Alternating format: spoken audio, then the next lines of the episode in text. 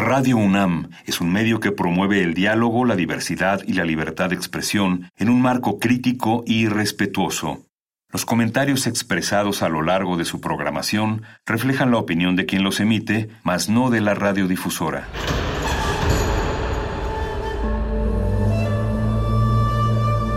Un templo para la apreciación del ser mediante el sonido. mediante el sonido. Para nosotros. El sol sale durante la noche. Nuestros gritos llevan la mesura del silencio. Y el descontento está lleno de baile y risas. A todo, incluso a nosotros, nos resistimos. La Universidad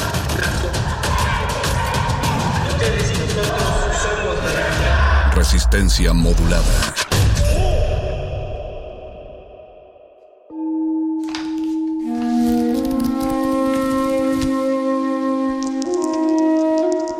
En este sótano la vida es como el Tetris.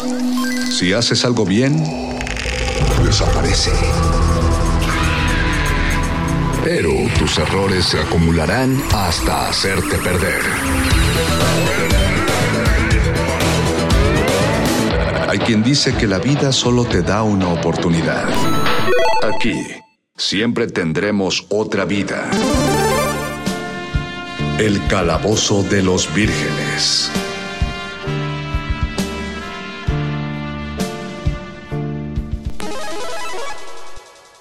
Pinky, yo te voy a hacer inteligente.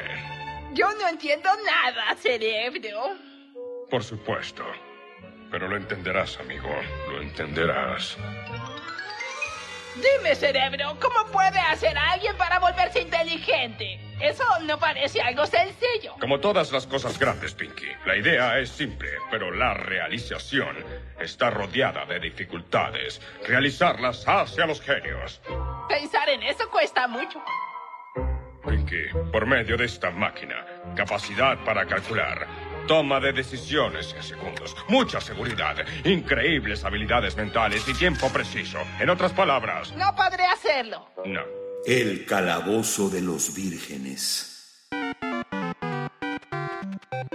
Buenas noches, estimada Resistencia. Esperemos que estén disfrutando de esta emisión de Resistencia modulada desde la comodidad de sus casitas, disfrutando de unas bien merecidas vacaciones, eh, que también espero que sí se sientan como vacaciones, a pesar de que estén ocurriendo en el mismo lugar en el que hemos estado los últimos 342 meses. Eh, y si nos están oyendo de otro lado, pues ya que no, no, no los puedo regañar, yo no soy López Gatel, quien por cierto también se toma sus vacaciones. Bienvenidos a otra emisión de Resistencia Modulada y bienvenidos a El Calabozo de los Vírgenes. Todo lo divertido, aunque sea de segundas, va aquí. Los saluda su ñoño máster de confianza, el Mago Conde, transmitiendo desde el 96.1 de FM en Radio UNAM. Pero no estamos en Radio UNAM, estamos en nuestra rica camita. Y de todas formas, aunque no fueran vacaciones, no estaríamos ahí porque estamos en nuestra sección grabada, como el resto de los programas de resistencia modulada. Sí tenemos que aclararles eso para que cuando nos manden sus mensajes por redes sociales no crean que los estamos ignorando, sino que sepan que no les contestamos, pues porque no estamos en vivo, sí en directo y sí específicamente para el día de hoy. Les presento a los locutores que esta noche hablarán para ustedes. Está nuestro sanador sonoro, Paquito de Pablo. Muy buenas noches, ñoñon Master. Y muy buenas noches al 96.1 de FM, a toda la audiencia. Un placer estar aquí acompañándoles. Y como bien dices, Conde, pues ya son tiempos muy distintos de, esta, de este quehacer radio, radiofónico. Y bueno, ahora lo hacemos desde nuestras casas. Eh, un poco distinto, pero, pero la verdad es que también es bastante lo mismo en muchos otros sentidos. Sí, creo. de hecho es, es tan lo mismo que, que grabamos a más o menos a la misma hora en la que deberíamos estar en la estación. Seguimos Sí. siendo nuestra Sí, es vida diurna y esta es, estos son nuestros alter egos nocturnos y radiofónicos. Yo creo que, se, que es el mismo tipo de vibe, el hecho de voltear a ver a la ventana desde nuestras ventanas y saber que afuera es de noche. Eh, para, pues, para mantener el mismo feeling para todos amigos. Créanme que si grabáramos esta emisión a las 10 de la mañana no nos saldría lo que, lo que nos suele salir, no tendríamos otra, seríamos más formales creo yo. Y al lado de nuestro sanador sonoro, o al menos así está en la ventanita del Zoom en el que estamos grabando esto, está nuestro, ¿cómo lo habíamos llamado? Nuestro hechicero de la producción, el Betoques, Alberto Benítez. Bienvenido, Betoques. Buenas, buenas. Bien, Master, un gustazo. Paquito. Hola, Beto. Aquí la mano zurda Benítez, saludando a toda la audiencia. Un saludo temporal, por cierto, pero sin embargo todavía muy válido y creo que cariñoso. Me gusta, la verdad es que me gusta este formato remoto. Mm, pues sí, un formato remoto con mucha vigencia y todavía con el mismo ánimo y la actitud que se debe en este calabozo. Yo lo que agradezco del formato grabado, digo, entre otra par de virtudes, por ejemplo, estar tomando un cafecito recién hecho desde casa mientras se graba, es que puedes entrar a las emisiones, Beto, que es porque eh, antes solo le podíamos transmitir a la audiencia tus opiniones y, tus aportes, eh, pero pues, nosotros los decíamos porque tú estabas detrás del cristal eh, produciendo, checando la, la, consola y ahora ya puedes entrar más activamente al programa, te obligamos a hacerlo y agradecemos esta, esta obligación. Oh, qué, bonito, ¿no? Fíjate que, que sí, justo creo que se cuarté el cristal, vuelve a ser arena y aquí lo estoy tocando con mis manos y lo escuchan y puedo estar presente aquí la mesa, que, que sin duda es cambia mucho y, y, me gusta me gusta poder estar conectando con la audiencia. La pantalla de tu dispositivo móvil es tu nueva tu nuevo vidrio de la cabina, Beto. sí. Oh, las barreras. Siempre nos separaron cristal. ¿A qué loco? Les, les, damos la bienvenida, audiencia, a este programa que va acerca de, de patiños, de sidekicks, de compañeros, de segundos, del jugador 2 eh, del retador de las maquinitas, es decir, esa, esa persona que entra en un segundo lugar y cómo estamos acostumbrados a que cada vez que escuchamos todos los, los adjetivos que acabo de decir, eh, pensamos que es algo negativo, algo peyorativo. Hay una frase por ahí apócrifa, no sé si eh, la llamo apócrifa porque pues no he encontrado la fuente real, pero que alguien, algún atleta dijo que el segundo lugar era el primer lugar de los perdedores. Creo yo que está por un lado suena real, pero por el otro creo que no, creo que eh, estamos mal acostumbrados a ver así a, al compañero, al wingman, eh, al amigo que va siempre al lado del personaje principal. Y, y, creo que es momento de reivindicar a todos los personajes secundarios, porque todos hemos sido un personaje secundario y un antagonista en más de una historia. Y en más de una historia me refiero incluso a historias eh, no, solo no solo de la vida, sino ficticias y dentro de los, de los juegos. Eh, si la gente nos quiere hablar acerca de cuando fueron antagonistas o, o, personajes secundarios de una historia o cuál es su patiño favorito del mundo friki, ¿a dónde lo pueden escribir, Paquito? Les estamos leyendo en Twitter, arroba R modulada, ahí recibimos sus mensajes. También estamos en el resto de las redes sociales, nos encuentran como Resistencia Modulada, pero a este calabozo le gusta estar al tanto del Twitter, ahí tenemos eh, pues una cierta facilidad para, para atender sus mensajes. Y pues lo, que decía el ñoño Master, eh, lo, repito, si nos comparten cuáles son sus patiños o sus personajes secundarios favoritos acá, eh, pues se los agradecemos para enriquecer esta charla. Eh, procuremos, pues, sugeriría yo, que, que, nos centremos en personajes de, del universo friki, de los videojuegos, de las historias, de la ficción, y que nadie nos diga que, que, que su personaje favorito secundario es Mario Besares. aunque lo tocaste muy bien. Remitirnos a nuestro mundo, a nuestro universo. Creo que estoy de acuerdo, ¿no? Al, ahora sí que al contexto del calabozo. Y yo, yo, yo solo lo jalaré ese tema que no me había acordado de Mario Besares, por cierto, a que fue una de las primeras, eh, ya ven que ahora es como muy popular hacer el meme de que los Simpson predijeron muchas cosas sí. y que no es más que pues cuando haces una, una observación tan puntual de la sociedad, obviamente vas a acabar entre comillas prediciendo cosas eh, pero también recuerdo mucho que, que, salía en las, en las noticias, o, o, al menos en los círculos de plática, que los Simpson ya habían tenido su, su, vaticinio de lo que ocurrió con Paco Stanley y Mario Besares, con un episodio de, me parece que es la primera temporada de Los Simpson.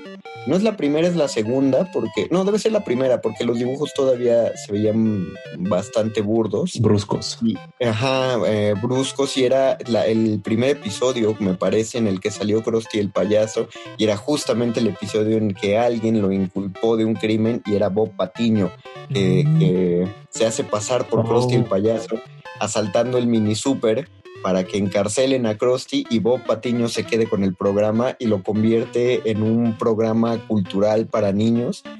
Un objetivo muy loable de Bob Patiño porque parece ser que le quedó un muy buen programa, pero pues lo aplicó de muy mala manera. Me acuerdo mucho que, que todo el mundo citaba a Bob Patiño cuando se hablaba del caso de, de Paco Stanley y el charco de las ranas. Pati- Bob Patiño se, se apellida, es decir, se les decía Patiños a los Patiños antes de Bob Patiño. Digo, sé que tal vez es una pregunta un poco tonta, pero Lo, lo que pasa es que, eh, bueno, no sé, ¿hablas en general o en Los Simpson? no en general. Eh, o sea, que, que se le diga, ah, él es el Patiño de tal otra persona. Me pregunto, o sea, yo siempre vi Los Simpson primero y luego ya me enteré Claro. que el término se usaba eh, para, para describir a pues, los personajes de, de segunda mano, llamémosle, o, o- no, no de segunda mano, pero los personajes de, de apoyo. Bueno, es que tampoco es un personaje secundario. Digo, no sé si estamos entrando en el tema, Conde. Creo, que- creo que está bien cómo estamos entrando en el tema, ¿eh? Creo que fue Ok, muy ok. casual. Porque eso, digo, de entrada me, me pregunto, eh, o bueno, lanzo la pregunta, si todos los personajes que son patiños o que son, eh, el término en inglés es sidekick, si no me equivoco, como eh, una especie de, de subcomandante, de- compañeros. sí.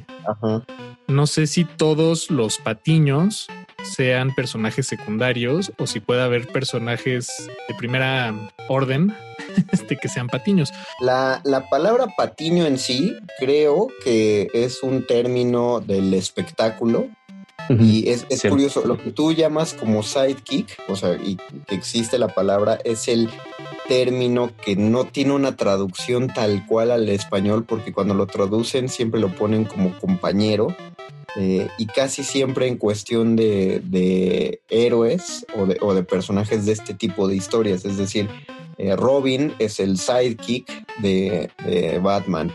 Eh, el chico Percebe es el sidekick de Sireno Man. El, el tipo de Los Increíbles, Bobby, quería ser el sidekick de, de Mr. Increíble, ¿no? Pero en el caso de. Bob, en inglés es sideshow. Que, que si Mm. lo traducimos literalmente, creo que tiene más que ver. Sidekick es como eh, la patada de al lado, ¿no? El, el segundo en golpear. El- el- Exacto. es- sería como el compañero de batalla, pues. El segundo en mando. Ándale. Exacto, en- pero es, hablando específicamente de este tipo de aventuras de acción. El sideshow es el que hace el espectáculo al lado, ¿no? El del, pues, como el asistente, pues. Eh, y a eso sí se les llamaba eh, patiños, nada más que en, cuestión espectacular costaba definir quién era el patiño de quién. Eh, quedaba muy en claro, por ejemplo, en Viruta y Capulina.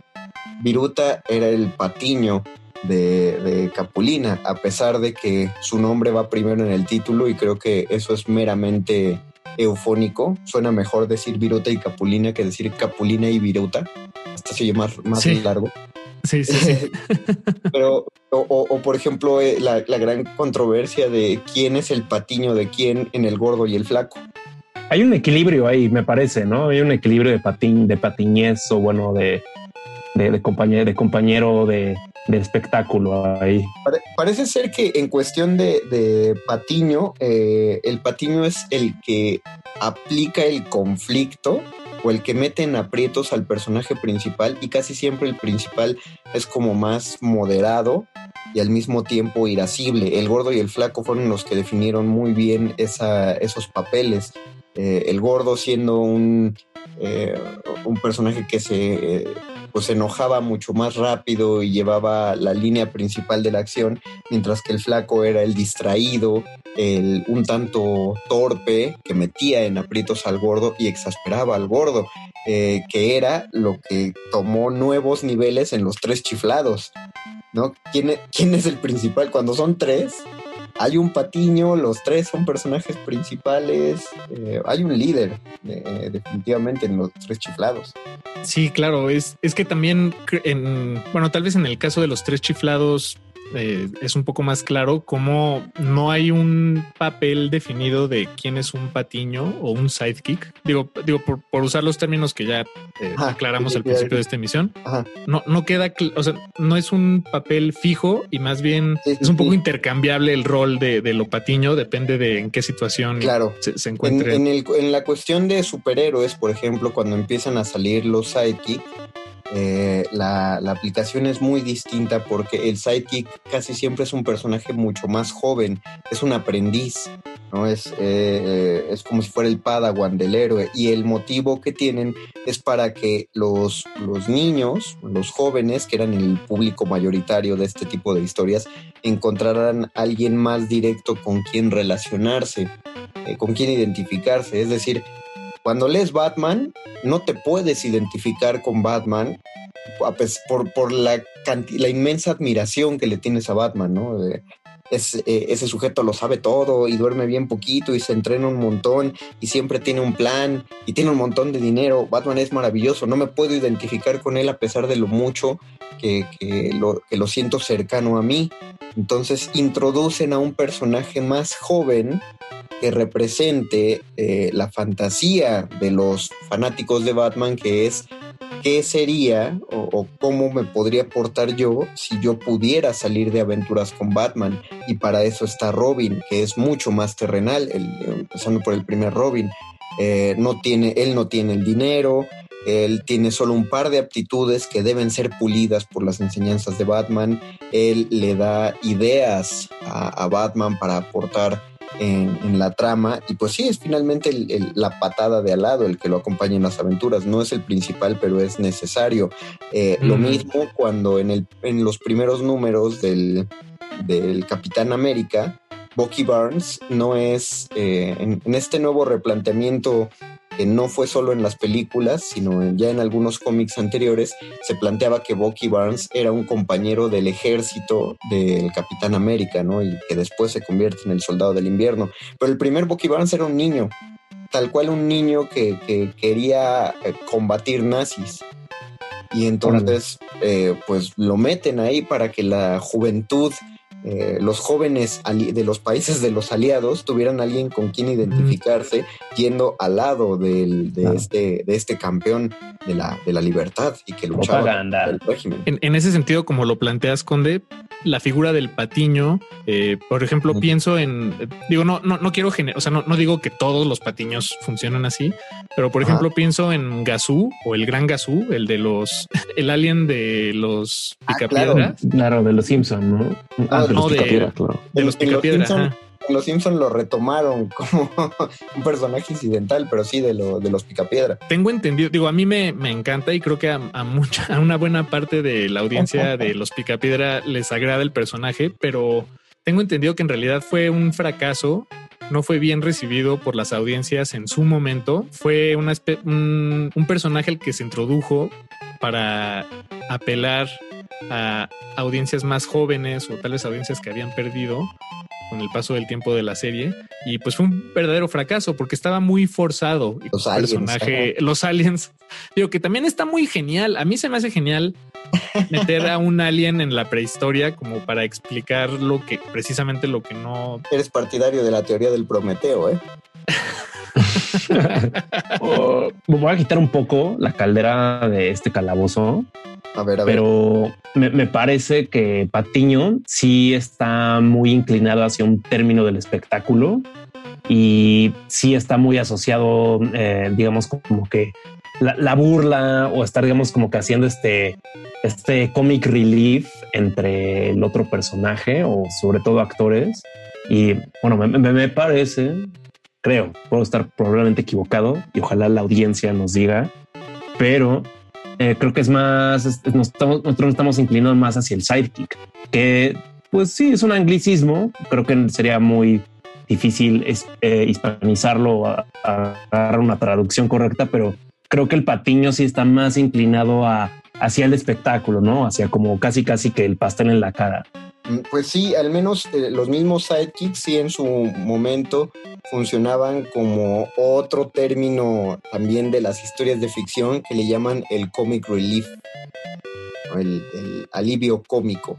Es decir, el personaje que está en las tramas serias para hacer chistes, para, para distender la atención, como este... Como Flash en la Liga de la Justicia. Ah, ándale, pues, exacto. En, en el caso de la Liga de la Justicia, Flash cuenta como el comic relief. Flash es el comic relief sin ser un sidekick, ¿no? Ahí, ahí es el equipo. Pero piensa en cualquier, eh, cual- cualquier película de acción donde meten a Chris Rock. Ah, wow. Qué gran ejemplo. Chris Rock siempre va a entrar y entra en muchas películas de acción y lo va a hacer para ser el personaje cómico. Como en la de Arma Mortal, creo que en la 4, creo que en la 3 y en la 4. Él es La- el... Ajá, y, pero y desde la 1 y 2 de Arma Mortal es este... Ah, Joe Pesci, claro. Eso, eso, eso. Joe Pesci, que además tiene unos roles de gángster brutal, ¿eh? O sea, tiene unos roles así de desgraciado. Sí, y pe- y- pero él también, pues creo yo que estaba formado en la comedia él originalmente. O, al menos se le daba muy bien. Entonces, pues sí lo meten en. De por sí duro de matar, toda es. Es una mezcla muy curiosa entre acción y comedia. Y tratan de meterle un poco de drama, al menos a la, a la primera. Eh, pero. Bueno, ya, ya, eso será esas películas de acción 80s, 90 serán motivo de otro calabozo. Eh, la cuestión es que vo- volvemos con los sidekicks, pero yo creo que es, es buen momento en este punto del programa para hacer una, una pausa musical. Creo que ya lo, lo ameritamos. Necesitamos reposar un poco eh, los oídos porque nos saltamos nuestra canción del principio justo, porque ya, estamos, ya estábamos entrando en el tema. Sí. bueno, era necesario ese flujo. Y eh, bueno, otro de los sidekick que, que de hecho resaltó muchísimo en los juegos es Yoshi. Yoshi. compañero. Yo siento, estuve leyendo el fin de semana acerca de este juego eh, que fue, que no tuvo tanto éxito del Nintendo 64, que es Yoshi's Story. Es como Mm. la, la secuela de Yoshi's Island. Eh, y, y fue pues como demasiado infantil el título, la gente no le gustó, pero aún así Yoshi sobrevive pues gracias al hecho de que es Yoshi. Y es muy, a mí me parece muy triste que Yoshi tuvo un título con Mario desde el NES, con su nombre en el título, el juego se llamaba eh, Mario and Yoshi, mucho tiempo antes de que el mismo Luigi tuviera un, un juego de Nintendo con su nombre en el título. es, es muy, Ouch. es muy tierno y doloroso el hecho de que Yoshi tuviera más protagonismo que el que debería ser el segundo al mando en, en Mario Bros, que es este, el Mario Verde. Pero bueno, vamos a escuchar uno, de- uno de, los, de los temas de Yoshi, del, primer juego de Yoshi Island, bueno, el juego antes de Yoshi Story. Eh, y esto es de un muchacho llamado Smooth McGroove, eh, recomendación de Paquito de Pablo, gran seguidor de Smooth McGroove. Cuéntale a la gente quién es Smooth McGroove. Paco.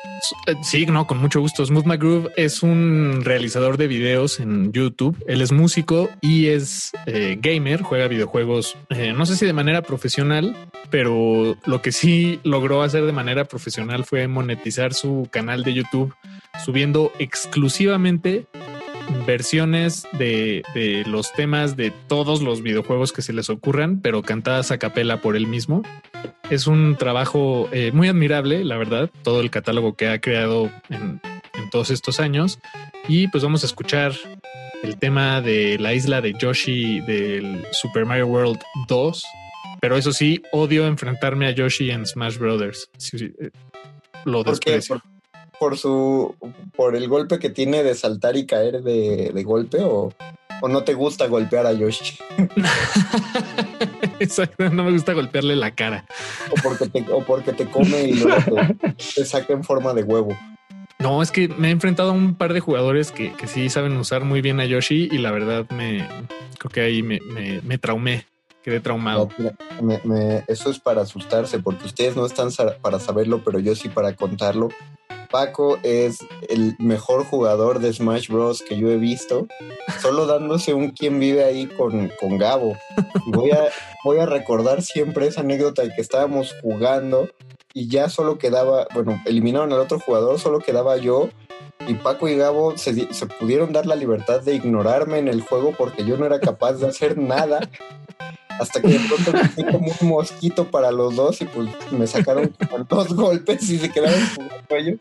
Mientras tú abrías pokebolas del otro lado. Yo, exactamente. No, podía hacer nada. Ah, cómo extraño el Taco Game. Bueno, vamos a, a escuchar este el tema de, de la isla de Yoshi, Yoshi Island, eh, cantado por Smooth Mac Group. Y regresamos al calabozo de los vírgenes. Todos los patiños van aquí. El calabozo de los vírgenes.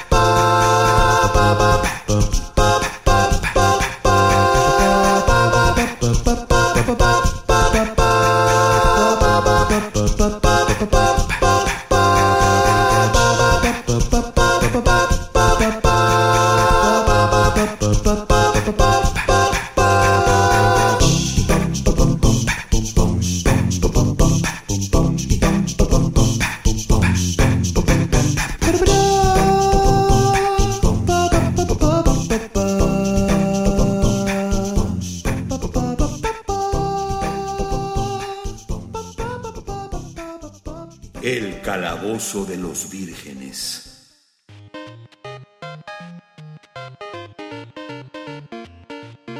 Regresamos al calabozo de los vírgenes. Acabamos de escuchar el tema de Yoshi Island, interpretado enteramente a capela por Smooth McGroove. Como ya los recomendó Paquito, vayan a buscar su canal en YouTube para que vean cómo cada instrumento de cada pieza musical él lo hace con la voz.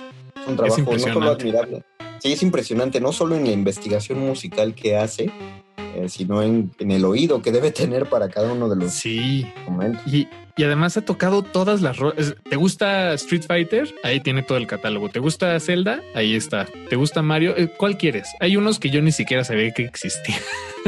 El de Sí, Penn o and sea, Teller que están viajando en tráiler por Las Vegas. Ahí sí me agarraste en curva, Beto. Pero que eso No, nunca lo jugué, era un simulador, pero era un poco ridículo. O sea, creo que sí era, digamos, como que para acabar el juego sí tienes que completar el tiempo en que te tardas en manejar la Sí, era- carretera.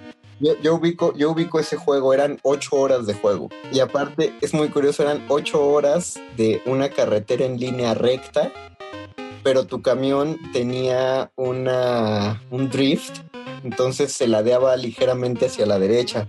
Así que tenías que estar atento. Exactamente, por ocho horas tenías que estarle aplicando a la izquierda solo para regresar. Wow. Uno, calificado como uno de los juegos, videojuegos más aburridos de la historia. Fue hecho como un chiste por parte de Penn and Teller. Y otros de los de los que creo, por lo que yo decía al principio, que todos hemos sido un personaje antagonista, un personaje secundario en los juegos, es porque todos llegamos a conectar nuestro control o a decir voy segunds o a poner nuestra monedita en la pantalla de... Déjate una pantalla, meter directamente el crédito a la maquinita y retar.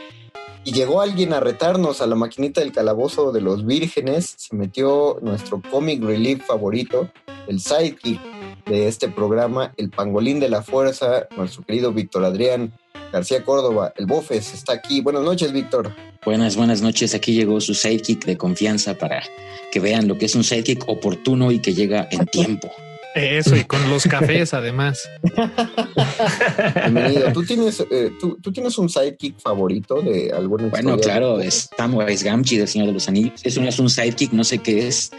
Y es curioso porque en algún punto se convierte, por ejemplo, eh, Pippin en el sidekick de... Eh, ¿De Mary? No, de Eomer. Eh, cuando va con Rohan Ah, y eh, Mary se convierte en el sidekick de Gandalf durante la batalla de, de Minas Tirith. Entonces, lo curioso es que todos los hobbits acaban siendo de alguna forma sidekicks de, de sus respectivos maestros. Y lo que decían es algo bien cierto, que justamente parte de la función del sidekick es ser el aprendiz del, del- del personaje principal y además generalmente, además del comic relief, tiene esta eh, labor ¿no? de ser un personaje eh, noble, de corazón puro, que muchas veces es capaz de hacer cosas que el mismo personaje no puede hacer, ¿no? Y que generalmente no se espera tanto de él y acaba dándolo, ¿no? Que es algo que también es importante. Pienso en Robin, ¿no? Que ya habían por ahí mencionado, incluso el mismo Mario Verde, ¿no? Digo, este Luigi. Igual es un personaje que, por ejemplo, es el que te ayuda a pasar los niveles, ¿no? En ciertas versiones de Mario Bros. Es el que te ayuda cuando ya no puedes más. Digo, me ha pasado porque no soy pro jugando Mario, seguramente ustedes no, porque los pasan a la primera, pero a mí que no, pues es el que llega y te salva el pellejo, ¿no? Así como, ah, estás muy bestia, quédate de aquí, ¿no? Y ya, aunque seas Mario, no importa, ¿no? Bueno, el, primer título de Luigi en solitario, que fue Luigi's Mansion, trataba justamente él de. Él tenía que ser el quien rescataba eh, a. Así sí lo estoy diciendo. Sí, porque Mario tenía la misión de rescatar a alguien más y ya luego en Luigi's Mansion, que ya tiene tres títulos, me, me estuve enterando hoy, ahora sí que súper tarde. eh, existe un Luigi's Mansion 3. Sí. Entonces ya.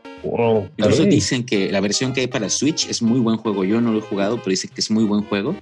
Y además, No, to- todos, aparentemente todos los Luigi's Mansion son, son dignos de, de ubicación, así que le, le entregaron un título adecuado a él. No, no, cosa que no ha pasado con todos los patiños de, de todos los juegos. Creo yo que de la trilogía de Donkey Kong que salió para Super Nintendo, Mm, el segundo, eh, Donkey Kong Country 2, que era donde estaba Diddy y Dixie, no está tan bien logrado como el primero. Y el tercero, donde ya son los patiños del patiño, ese está mucho mejor. Pero no sé, probablemente sea solo, sea solo mi impresión. Me, me gustaría regresarme un poquito a la anécdota de, de Víctor sobre tu patiño favorito, eh, Samwise Gamgee. Yo, si antes de que tú entraras a esta charla, Víctor, si me hubieran preguntado si Samwise es patiño o un personaje principal, yo hubiera dicho que es un personaje principal y me gustaría saber por qué Claro. estoy mal. no, a ver, mal no. En el mundo friki no, no hay nada mal. El mundo friki lo que tiene es que permite interpretar las cosas de diferente manera. Pero yo, yo lo estaba pensando más como sidekick y como, digamos, el, el, el segundo del personaje principal. Porque si recordamos, en efecto, quizá no cumpla eh, con las condiciones que tiene claramente Robin o que tienen claramente otros, eh, llamémosle segundos, porque en algún punto, por ejemplo, por ejemplo, porque en algún momento eh, Samwise Gamgee de hecho se lleva, eh, porta el anillo, ¿no? De hecho, él, él- él puede, tiene la opción de irse a, a Valanor eh, desde los puertos grises porque portó el anillo. Él decide que no porque está casado y tiene una hija, pero puede irse, se le ofrece la oportunidad. Eh, sí, quizá no, no es el prototipo, ¿no? No es el prototipo, pero los cierto es que durante los libros eh, es un personaje que pues no es el que lleva toda la responsabilidad y es el que acaba eh, literalmente cargando a Frodo para llevarlo hasta el Monte Destino y siempre está claro quién es el jefe. Incluso acuérdense que él le llama Amo Frodo porque e, era eh, de mayor clase social, Frodo Bolsón, que, que Sam Sagaz, ¿no? incluso era su jardinero. ¿no? Entonces, bueno, por esa razón yo lo calificaría como, como sidekick o como patiño o como comic relief porque hace todo, pero es cierto, es cierto que eh, las historias de Tolkien son tan complejas que permiten ver un personaje como, como Sam Sagas como eh, un personaje casi principal. Y de hecho estoy de acuerdo contigo, ¿no? Más bien es una cuestión de, bueno, comparado con Frodo, ¿no? Eh, pues entraría como un sidekick, pero cierto es que tiene muchos rasgos de personaje principal, incluso de coprotagonista, porque eh, si ves la historia en, perspectiva, no hubiera podido, el señor Frodo Bolsón no hubiera podido llegar al Monte Destino si no fuera por la ayuda de Sam Sagas. Entonces ahí sí te concedo, eh, Paquito, que tienes toda la razón. Creo que parte del hecho de considerar que un personaje secundario bueno, eh, la idea errónea de que un personaje secundario no hace muchas cosas o no aporta a la trama en, líneas principales. Hay que recordar que el personaje secundario tiene una función, está ahí para que la trama avance. No, eh, no se podría contar una historia sin el personaje o que ocurriera de ese modo sin los personajes secundarios. Si no está el principal, definitivamente no está la historia, pero si no está el secundario, la historia no ocurriría como en este caso para que llegue a buen puerto. Eh, la idea que tiene Paco, creo yo, eh, no está mal el considerar la enorme importancia de Sam, pero eh, lo que pasa es que no tenemos que tenemos que desacostumbrarnos a pensar que el secundario no tiene esta, esta fuerza en la sí, Incluso en el teatro clásico español, y digo el español porque es el que conozco con, con bastante profusión. por ejemplo, el criado, ¿no? Eh, que es generalmente el comic relief, el gracioso, así se le etiqueta incluso, es de hecho el que forma el enredo. Si él no, no actúa, no hay enredo y entonces la historia sería bastante vacua, ¿no?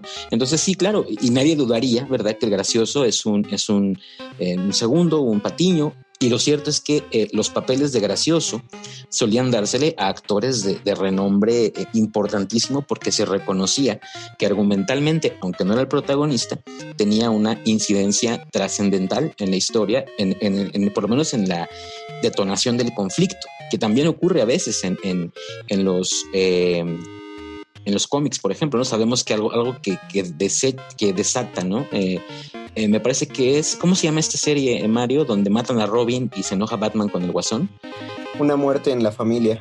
La, bueno, sí, la, la primer, el primer Robin que, no, bueno, el único Robin que muere es una muerte. Por ejemplo, ¿no? Y eso seguramente denota eh, cosas interesantes, ¿no? ¿Por qué? Porque aunque es un personaje secundario, pues permite crear otro arco de conflicto diferente, ¿no? Y que eso también eh, suele ser un detonador de, de, situaciones. Bueno, ahí pasa una cosa muy curiosa, porque Paquito había dicho eh, bueno, entre todos ustedes habían dicho las cualidades de los personajes secundarios, ¿no?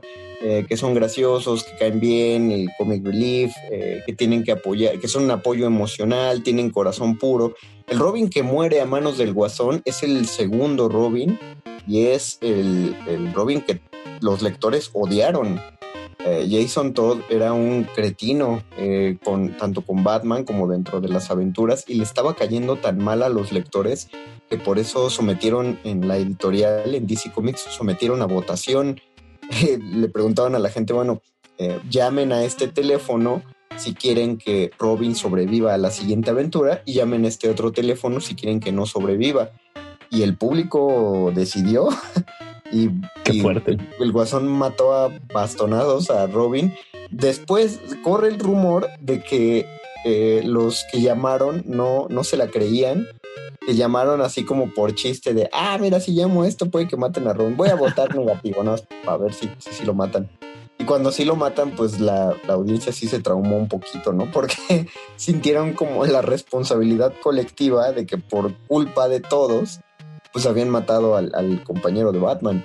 Entonces ya después eh, utilizaron los pozos de Lázaro para revivirlo, pero dentro de, las clasificaciones que han dicho, pues no, ese Robin no cumplía con, la función de Psyche. al menos no el canónico. Es que las funciones también, eh, pues no, no necesariamente son fijas, ¿no? Pueden eh, ser atribuciones que en un momento dado se le dan a un personaje y en el siguiente ya no las tiene. Pienso en, en historias eh, más, más bien seriadas, como Los Simpson, que además con, con, todo el volumen de, de, de, episodios que han producido a lo largo de los años, pues les permite hacer esto, ¿no? Personajes que en un principio eran secundarios, ni siquiera sidekicks, ¿no? Este, secundarios como, pero eventualmente casi prácticamente todos tienen un episodio que gira sobre, o, o sea, que, que, la trama gira alrededor de ellos o ellos están involucrados eh, de una sí. forma pues mucho más eh, principal.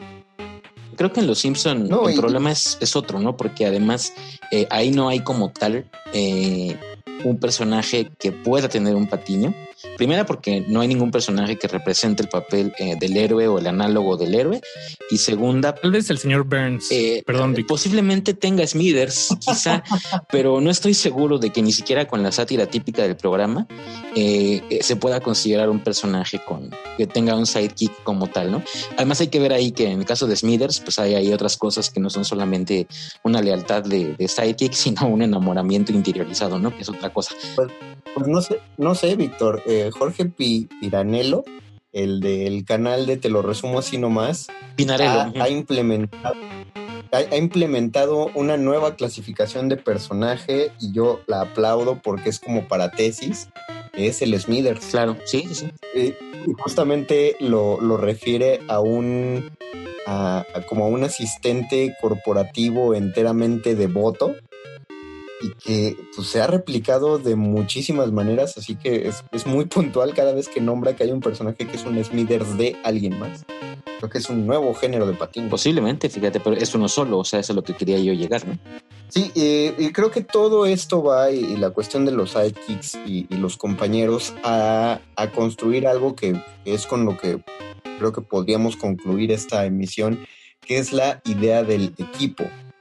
¿No? Eh, es, todas estas historias forzosas, bueno, no forzosamente, pero sí tienden a, a, generar una comunidad y a generar la idea de que a solas no se puede. Es muy curioso que, que Batman sea el personaje más solitario, o más bien incluso muy psicológico este asunto. Batman es el personaje más solitario y al mismo tiempo es el que más compañeros tiene de todos, todos los héroes de, de, DC Comics al menos tienen un compañero y muchas veces un compañero más joven. Pero solo Batman es el que en determinado momento llega a tener hasta siete compañeros al mismo tiempo, al grado de que le llaman la Batifamilia. ¿no? Y, por eso eh, después otros cómics se llaman La muerte de la familia.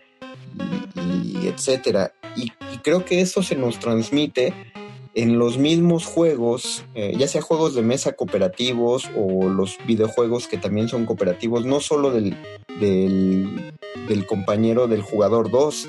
Eh, todos jugamos Double Dragon o Battletoads o estos juegos de las tortugas ninja, donde era somos yo y, mi carnal o mi amigo en contra de la computadora.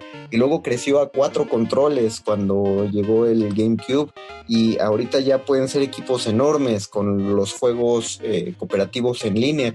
Es decir, es el, hecho de que haya un personaje secundario, de que nos asumamos como personajes secundarios, solo permite que los equipos funcionen de manera vertical en los videojuegos, porque siempre tiene que haber uno que sea el líder de ese equipo. Pienso en la Liga de la Justicia, eh, pero la, la, versión de la caricatura que tenía a los gemelos fantásticos, que eran como los patiños de toda la liga. ¿no? sí, no, pero además lo que tenían esas caricaturas de los 70 es que le agregaban patiños a lo loco. Entonces, esa versión que tú dices, cuando eran conocidos como los super amigos. Ah, cierto, tenían, cierto. Tenían además a un, a un chavito que era como un hippie que no tenía poderes y tenía una capita y no sabía hacer nada y solo estaba ahí como para que los niños vieran que había un adolescente común y corriente con la Liga de la Justicia. Y luego le sumaron un perro. Me, o como Snarf de... Puta, de, claro, de Thundercats. Sí, de los Thundercats. Este, también es patiñón, ¿no? No, no pero sí, no, se llamaba, no se llamaba Snarf, ¿o sí? Snarl. Snarl. Snarf, es, Snarf es lo que decía Pinky, el gran, gran patiño. No, decía, del- decía Narf nada más, no decía Snarf, decía Narf. Ah, sí es cierto. No, pero sí se llama Snarf, ¿no? Era entonces- Snarf. A ver, ya todos estamos googleando para... para- En el, en el wiki está como Snarf de, Sí, sí, es de Snarf. fandom de los Thundercats. Lo voy a editar, ¿eh? No, que No, pero tiene... Pero tienes razón, sí, es que me confundí porque Pinky decía Narf. Qué, qué mal que ya se acabó la emisión y hasta ahorita salió Pinky al... que es el plato. sidekick, es un- ¿eh? es el sidekick, el patiño Sí. de la vida, claro. Pero es que Animaniacs es un programa completo, así que posiblemente podamos hacerlo. Posiblemente, posiblemente nos iremos hacia eso. Mientras tanto, creo que solo cerraremos eh, con el- los 60 segundos que nos quedan, enumerando cada quien eh, nuestro patiño favorito. Víctor ya dijo, repítele a la gente cuál era el tuyo, Víctor. Samwise Gamgee del Señor de los Anillos. Señor Betoques, usted en la tarde nos dijo cuál consideraba que era su, su patiño favorito, o cuál, cuál es, dígaselo a la gente. Pato Lucas, por siempre, comparto su trauma de no poder estar a la par del Fox Bunny. Es que sí es la gran tragedia del Pato Lucas, que, que se ha considerado un patiño. No sé si, si, hay- si el Pato Lucas estaría contento de, de que lo mencionaste, Beto, o, o- o más miserable. Creo que, No, estaría más miserable. creo que sí estaría muy contento porque además lo que tenía de divertido el Pato Lucas adicional es que había caricaturas donde él se convertía en el principal y agarraba a Porky de patiño. Y creo yo que eran de las mejores historias que había. No sé si la nube voladora cuenta como un patiño, o es, o es más una, un- una herramienta. Krillin en todo caso, ¿no? El Krillin quizá. Yo voy a mencionar a Dory. Yo voy a calificar a Dory como Uh, Muy bien, sí. Bien bajado ese balón. Bien bajado Pero- ese balón. Básicamente hizo, o sea, se aprendió la dirección a la que tenía que ir y a la que habían llevado a Nemo. Sin Dory, Marlin hubiera quedado completamente perdido en la búsqueda de su hijo. Y con esto concluimos esta emisión de Patiños. ¿Cuáles son sus favoritos? Por favor, díganlo en nuestras redes sociales, ya se los dijeron. Por ahora se nos acabó el tiempo, no se preocupen, nos vamos a dejar con los amigos de Derretinas. No se preocupen, después de Derretinas viene más música. Quedan dos horas de resistencia modulada, por favor, no se salgan. Nos escuchamos la próxima semana. Muchas gracias, Paquito de Pablo. Muchas gracias, Betoques. Gracias a Gracias a todos. ustedes, gracias, Gracias, audiencia. querido Mago Hasta Conde y todos los espectadores. La próxima emisión. Adiós.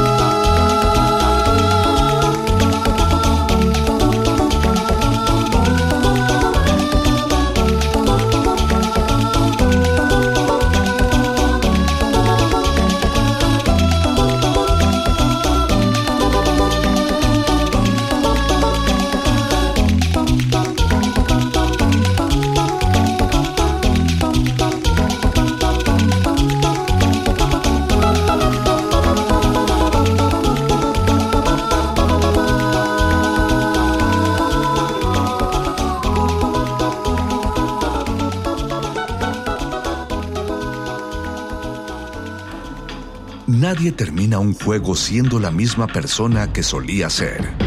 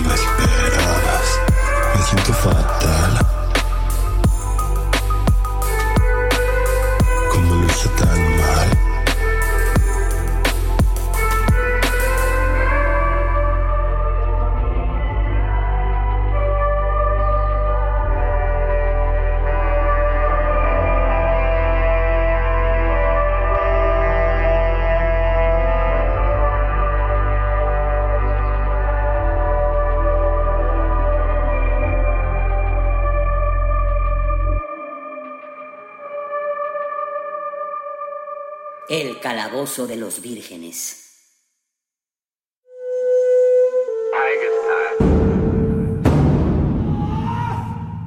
Solo hay dos momentos excelentes para ver una película. El primero fue hace 20 años, en su estreno. El segundo gran momento es hoy. De retinas de, de, de retinas.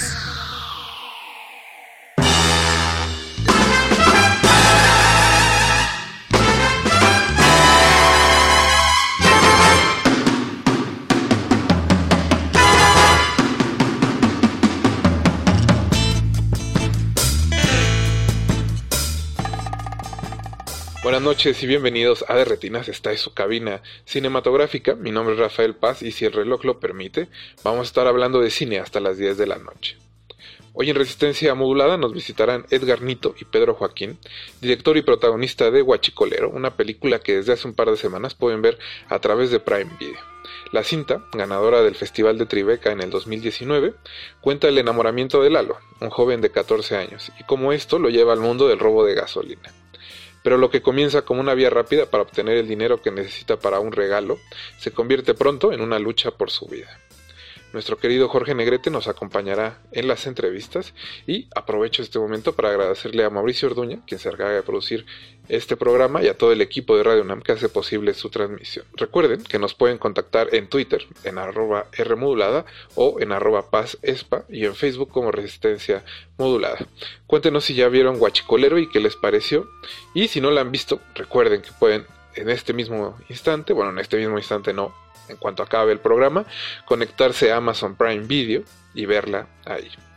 Durante este de retinas estaremos escuchando el soundtrack de la película y vamos a iniciar con el tema principal compuesto por el Santa Fe Clan, Mi Guanajuato. No se despeguen, están en De Retinas.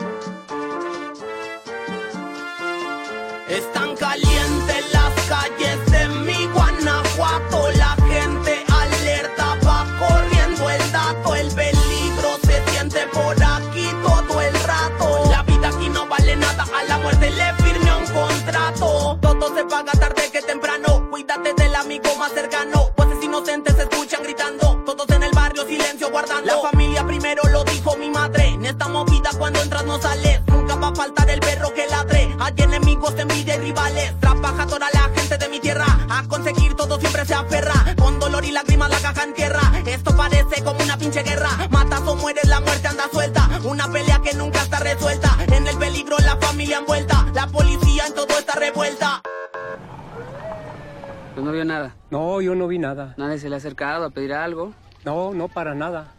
Están calientes las calles de mi Guanajuato. La gente alerta va corriendo el dato. El peligro se siente por aquí todo el rato. La vida aquí no vale nada. A la muerte le firme un contrato. La pobreza y el hambre hacen salir de casa. Y los que tienen poder hacen que nada pasa. El barrio le atora, ninguno se raja. La tierra es para el que la trabaja. Nada más cuidadito porque si la cagas, siempre te dan donde más te duele. No te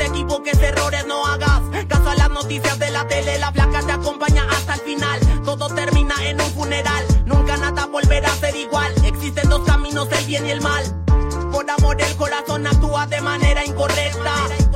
Un solo error puede ser la causa que siempre te afecta. Nunca es bueno confiar, tal vez sea la manera correcta. Te quita la vida en quien confiaste y mi corazón se infecta. Están calientes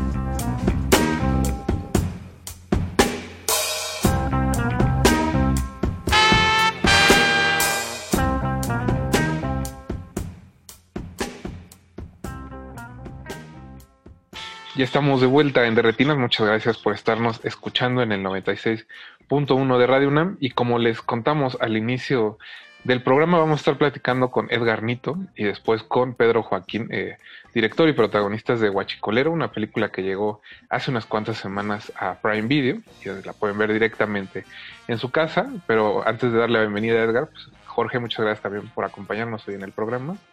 ¿Qué tal, Rafa? Buenas noches aquí, como siempre, al pie, del cañón. Eso. Y pues también muchas gracias, Edgar, por estar aquí con nosotros platicando de tu ópera prima. ¿Cómo estás? ¿Qué tal les ha ido con este estreno en Amazon Prime? Súper bien, muchas gracias, gracias por, por, invitarnos, contentos de estar aquí, este, justo platicando este, con motivo del estreno de Huachicolero en, en la plataforma de Prime Video. Este, pues, pues muy contentos porque ya, ya por fin la puede ver, este, digamos, la mayoría de la gente, ¿no? Y lo que, lo que deseas como, como creador o como director al, al, inicio o de, en todo el proceso es que, que todo el mundo la pueda disfrutar, ¿no? Y, y en esta etapa, pues a veces complaciente de festivales, donde sí mucha gente la puede ver, pero pues no el grueso de la población, ¿no? Entonces este, este es realmente el momento donde ya, pues también se cierra el ciclo, ¿no? Sí, eso sí, siempre es importante que, que las películas lleguen al público. Y Edgar, yo quería empezar preguntándote un poco, eh, conociendo los cortos que hiciste en México Bárbaro y el de Masacre en San José, creo que Guanajuato es parte importante de tus películas, ¿no? de tus historias, y creo que eres originario de, del estado. Entonces quería que nos contaras un poco cómo influyó justo haber crecido en esa zona eh, en el proyecto de Huachicolero. Ah, bueno, sí, como dices, ya había como tenido oportunidad de filmar en el estado. Este, de hecho, casi siempre, casi siempre estoy filmando como en lugares más, más abiertos o más, este, pues, como con paisajes o más rurales o cosas así, no, no muy, no muy citadino. Em, y, y, bueno, guachicolero eh, surge a partir justo de, mis, de mis momentos de, viaje o de visita otra vez a mi ciudad natal, ahí en Irapuato, Guanajuato. Este, y, pues estando con, varios amigos, escuchando qué era lo que, lo que estaba sucediendo en el estado, ¿no? Ahí este, se platicaba de que existía esta acción de robo ah, de gasolina y que había estos famosos guachicoleros, etc. Y entonces, como, como todos, en el momento en el que escuché, pues me, me sorprende mucho y este y, pues me parece ya de por sí nada más por escuchar lo que, es, lo, que era algo pues digno de estar en una película, ¿no? Eh, como que me, recuerda un poquito a los westerns, al, tema de, los asaltantes de caminos o del tren, pero ahorita eh, no en la carretera, cerca de la carretera con los ductos, etc. Entonces, este, ya para mí eso era motivo suficiente como para hacer e, esta película. Y pues obviamente influye mucho que, que crecí ahí, que tengo conocidos ahí, que cerca de ahí pues estaba la refinería. Me acuerdo que, que, eh, varias veces cuando uno regresa de México hacia allá, pasas por Salamanca y vas viendo campo, campo, campo y de pronto está esta refinería gigantesca con fuego. Y me acuerdo desde como mis primeros años estudiando cine de regresar como a visitar a mi familia y pasar por ahí y decir, ah, un día tengo que hacer una toma de esto, no sé, no, sé con qué, ¿no? Y bueno, y luego se dio, ¿no? Oye, Edgar, fíjate que eh, justamente como el tema de la película es como este, este punto, ¿no? Este, como central para atraer este, gente. Pero de repente muchas veces con eso viene como una queja recurrente, ¿no? Como de, sobre todo cuando se tocan puntos como que están en el pulso de, de la vida política del país, ¿no? Este, el narcotráfico, la violencia, los desaparecidos, y que viene como esta queja de, es que siempre el cine mexicano tiene como el mismo acercamiento, ¿no? Como a estos temas, o todas las películas mexicanas son como similares. Desde el principio, sabiendo que ibas a tocar como un tema ahí como bastante caliente en, la vida nacional, decidiste como hacer este, ciertas modificaciones al acercamiento, estar como consciente de no de no retratar México y particularmente Guanajuato de la misma forma en la que se ha visto como la provincia en, otras películas mexicanas que tocan temas este, igual de polémicos o controvertidos? Bueno, para mí nunca fue la intención hacer una película de drama social donde, donde habláramos otra vez este, necesariamente pues, de los problemas que atañen a la sociedad. Creo que hay, hay o sea, algo pasa en el, en el cine nacional que, que, que, a lo mejor somos muy sensibles y cuando tocamos estos temas, pues la gente inmediatamente toma esta distancia. Pero si, si tú volteas a ver como el cine hollywoodense, eh, pues, también hay películas que hablan de asesinos seriales, que hablan de, de asaltos a bancos, que hablan de un chorro de cosas que suceden o han sucedido en su país y la gente las consume como un producto normal en Hollywood y, y nadie se la toma así de, ay, no, es que esto habla de ese momento. Um, un poco esa es, esa es la premisa cuando, cuando yo también toco temas este, que, que, atañen a mi sociedad. No es mi intención hacer un documental, sino haría documentales de esto. O sea, mi intención es tomar algo de lo que yo, de lo que me rodea tomar inspiración de eso y hacer una película de, ficción, ¿no? Como, como bien dices en el cortometraje anterior, en Masacre en San José, también toco un tema que, sucedió, que es, que es la, historia de Don Alejo Garza Tamés, ¿no? Este, y, no lo tomo de manera, pues sí, totalmente directo a los, a, los hechos reales, ¿no? Sino como tributo o, o, exacerbándolo a manera de cómico o de alguna manera como cambiarlo, ¿no? Y creo que este es el caso también en Guachicolero. Eh, también ex exploramos el tema no necesariamente como denuncia social, aunque sí hay algunas, algunos pedazos de crítica, pero en realidad lo exploramos este, como, pues, como una historia de amor, un coming of age, este, una historia de amor donde un chavo quiere conquistar a una chica de su secundaria y, este, y para eso consigue dinero. Y para conseguir dinero este, se, ve, se, ve invitado a este contexto de robo ilegal este, de hidrocarburo, ¿no? Y a la par exploramos otros géneros, ¿no? Vamos pues, de la mano por el western, vamos pasando por el, por el thriller, este, como que, digamos, intentamos hacer una película también entretenida y, este, y, y creo que es algo que, que justo ahorita, que, que, que, ya está en Prime Video, nos empieza como a escribir la gente. Antes de verla, siempre es así como la, juzgarlo sin saber, ¿no? Obviamente está el comentario uno, uno que es súper común es así de, ah, va a estar bien prendido, ¿no? Así va a estar bien prendida esa película. Ese sí lo he visto mil veces, ¿no? O, ay, no, ¿por qué, por qué hablan de, de, esa, de ese momento tan triste, ¿no? Y, y, dices como, ¿de cuál momento triste si esta película no habla de ningún momento en específico? Pero obviamente nos cuesta desconectarnos, ¿no? Nos cuesta desconectarnos y, y pues claro, o sea, hubo, hubo un momento bien triste en, en, pues, en, la historia de México que pasó hace, hace muy, muy poco, las explosiones de Tlahuelilpa, ¿no?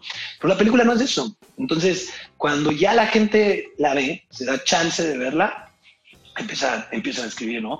Ah, no tiene nada que ver con lo que yo pensaba, sí me mantuviste bien estresado, qué onda con el nivel de tensión que se manejan, etc., que eso es por lo que lo construimos, ¿no? Para tener una película entretenida, este, que sí toca temas de la, de la realidad, pero que también puedas estar tú en tu sofá y si no sabes qué es el guachicol, tampoco tienes que saber más, ¿no? También es, es, es una película entretenida que te va a mantener al borde del sofá, ¿no?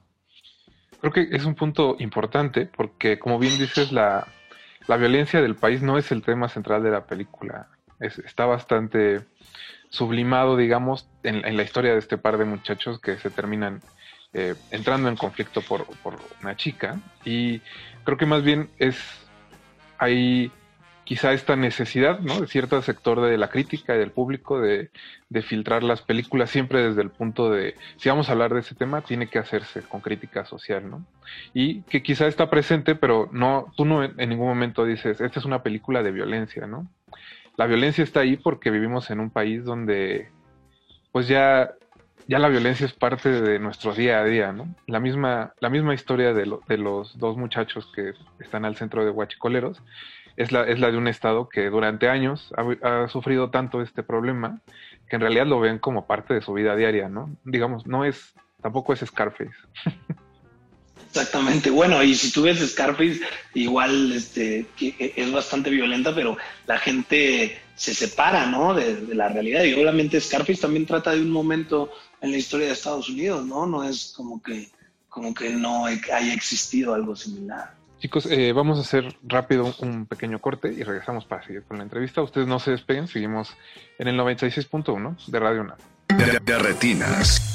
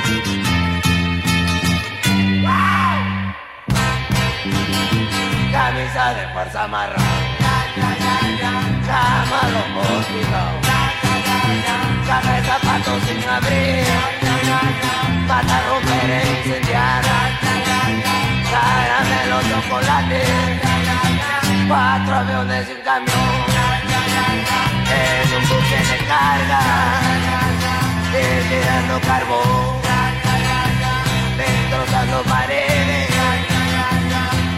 quiero volar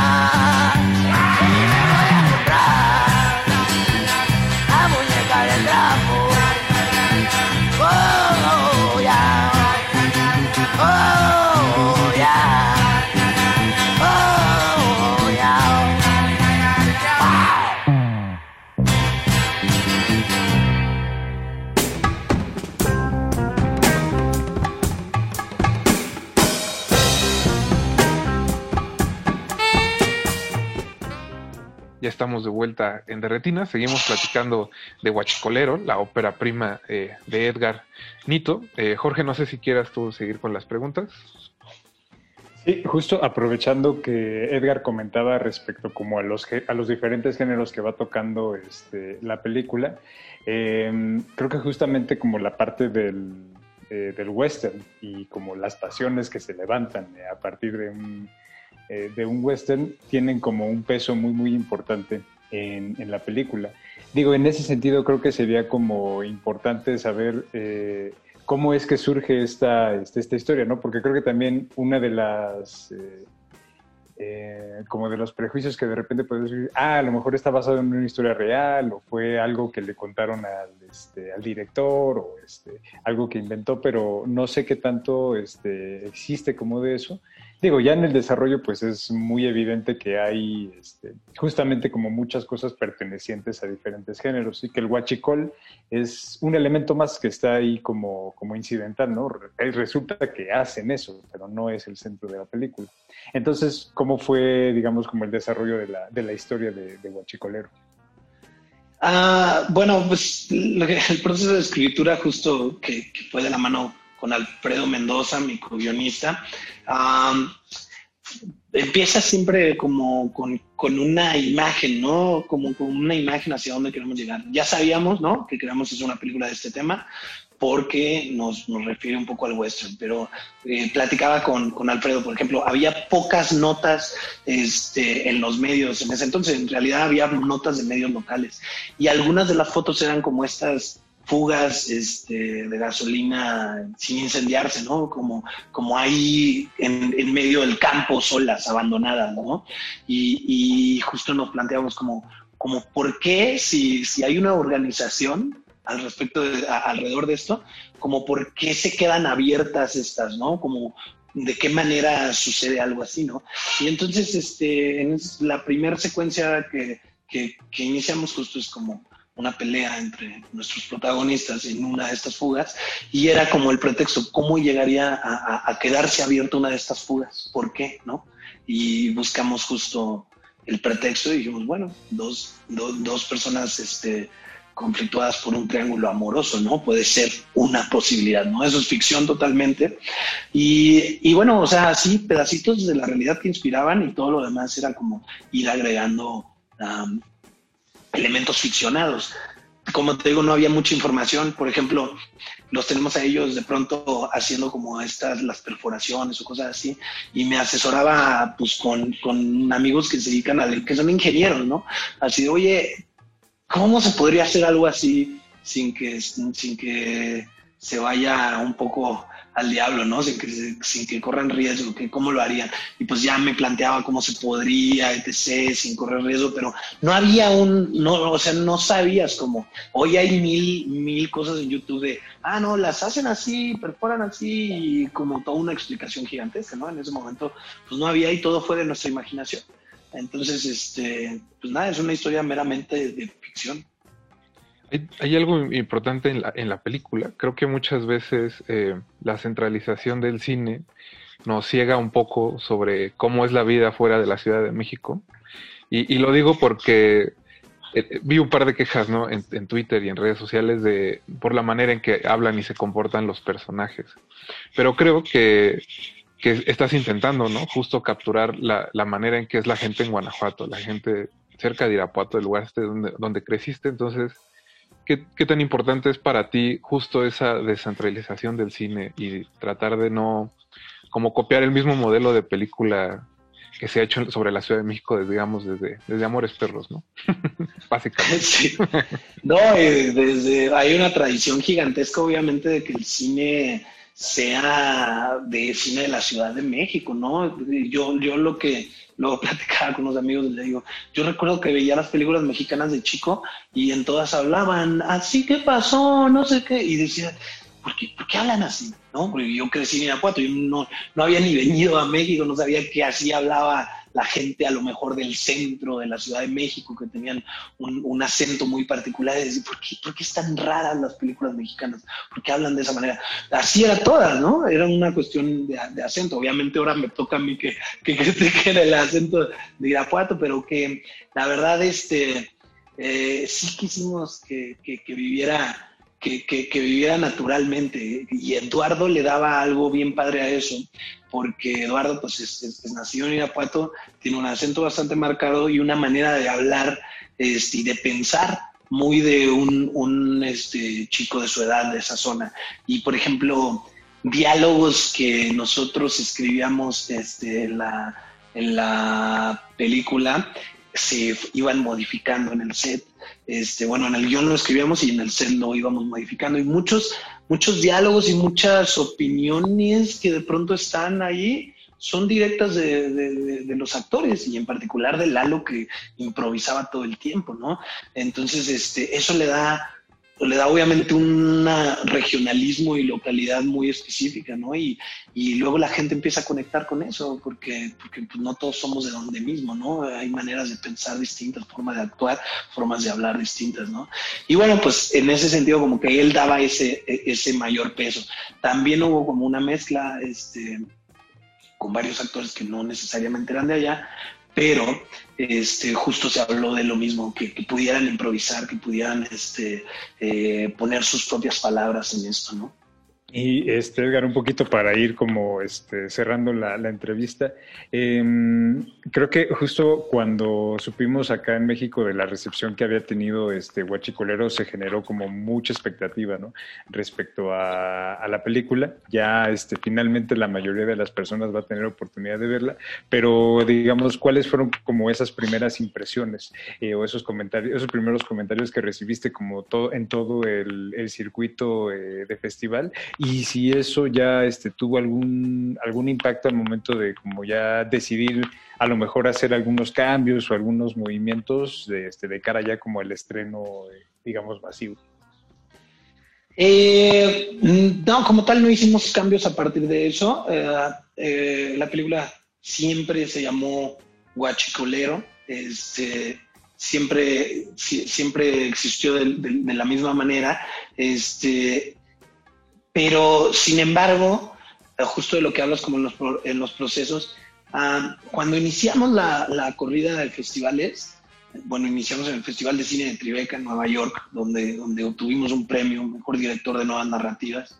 Y este, y, y a partir de ahí como que se abren un chorro de posibilidades, de puertas y de también premios en otros lugares, en Sitges, en, en este, aquí en México, en Guanajuato, en Morbio. Empieza como a la película a ser muy vista en diferentes lugares. Nos fuimos a Corea, nos fuimos a, a Estambul. Este, eh, causa, causa como mucho, llama mucho la atención los festivales, llama, eh, empieza como a hacer su ruido, empieza a ser laureada y la gente aquí en México sabe también que eso está sucediendo, ¿no? Sin embargo, como que el tema está delicado, ¿no? Entonces, aparte, ya llegamos aquí en México como después del circuito festivalero a, a- a moverla, a, prepararla hacia su salida comercial y este, nos encontramos con que los distribuidores ya, ya han escuchado de los premios que tiene, que le ha ido muy bien, este, ya la han visto, ya, ya saben perfectamente qué onda y la, la presentaron con ellos y aunque viene como respaldada, ¿no? Por festivales grandes y todo, deciden como tomar su, su distancia, ¿no?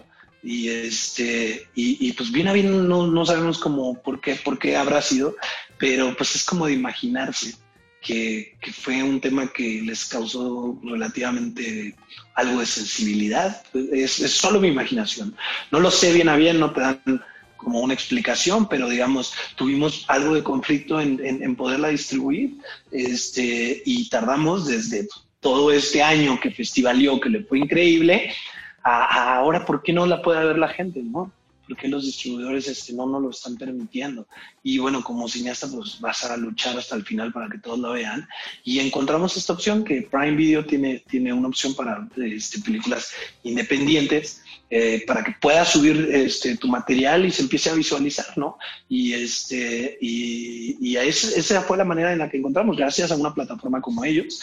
Ahorita, por ejemplo, lo que hay que hacer es como teclear guachicolero y ponerle enter y la película te aparece y la puedes ver, pero todavía no figuramos bien a bien en el algoritmo. Entonces, mientras más gente la vea, es más fácil para nosotros lograr colarnos y que, lo pueda ver la mayoría de gente. Entonces, pues la peli inició independiente y se está distribuyendo independientemente.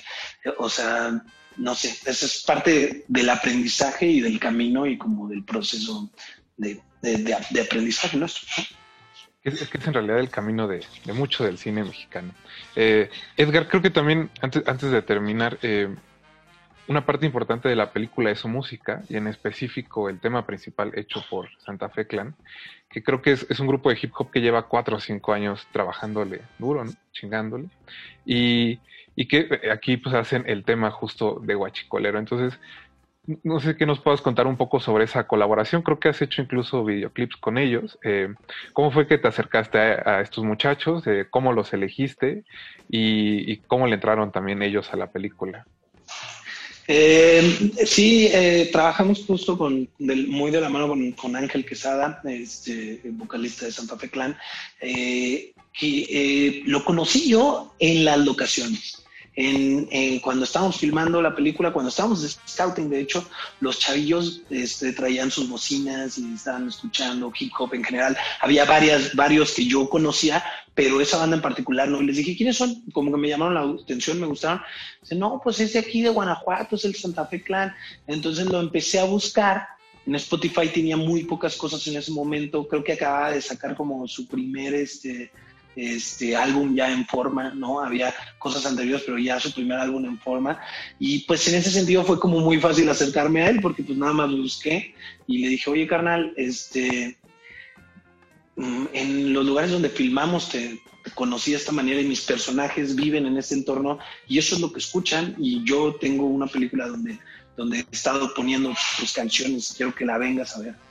Y, este, y un- en una ocasión él estuvo en León, lo invité, nos comimos unas pizzas y, este, y vimos la película, la vio y le gustó y digo, ah, que se arme, ¿no? Y él fue el que me dijo, oye, no necesitas un tema original, porque primero puse unas rolas que ya había. y, este, y, y, le dije, pues a lo mejor sí, hagámoslo, ¿no? Y fue que, que, que, él se aventó como el tema. Yo le dije, va, yo, o sea, las otras rolas, digamos, pues llegamos a un acuerdo económico muy, muy simbólico y, este, y, cuando, y cuando me ofreció esta, le dije, pero la verdad es que ya no tengo mucho presupuesto, pero te aviento el video, tú aviéntate la rola y yo me echo el video. Ah, sí, que se arme, ¿no? Entonces este, nos aventamos este video en Irapuato, Guanajuato, eh, filmamos y, y, nos divertimos mucho y el video pues llamó mucho la atención, ¿no? Porque cambió un poquito el estilo de los videos que venía manejando este, Santa Fe Clan. Y pues nada, hace poco que él este, como que se separa de la disquera donde, donde como creció, ¿no? Que creció muy rápido, la verdad, muy talentoso. Y, este, y me habla y me dice, oye, este, ¿qué onda? Traigo un proyecto de cumbias. Este, quiero, quiero que me ayudes con los videos. Y ahorita estamos en, en acabamos de sacar el segundo de, de tres temas y este, y, ah, y vamos a sacar otros tres más, ¿no? Entonces están eh, eventualmente por estrenarse otros, no tengo como yo los tiempos, pero filmamos en conjunto todo, todo el proyecto de Cumbias, este, y pues fue muy divertido, ¿no? Ya eh, todo, todo, el proceso, porque dices, yo primero no lo conozco, luego eh, lo, lo, empiezo a escuchar, me vuelvo fan, de, de, su música, luego lo invito, empezamos a colaborar y ahorita pues, pues nada, somos colaboradores, este, dos personas de Guanajuato, alguien que se dedica a la música, uno al cine y este, pues nos caemos muy bien y, y, hacemos arte juntos, ¿no? Que esa es la idea. Creo que, creo que su música le da una personalidad muy interesante a la película. Eh, pues Edgar, antes de ir al corte, muchas gracias por habernos acompañado y mucha suerte a futuro con Guachicolero. Muchas gracias a ustedes, ahí estamos a la orden. Jorge, también muchas gracias y nos escuchamos el próximo martes contigo.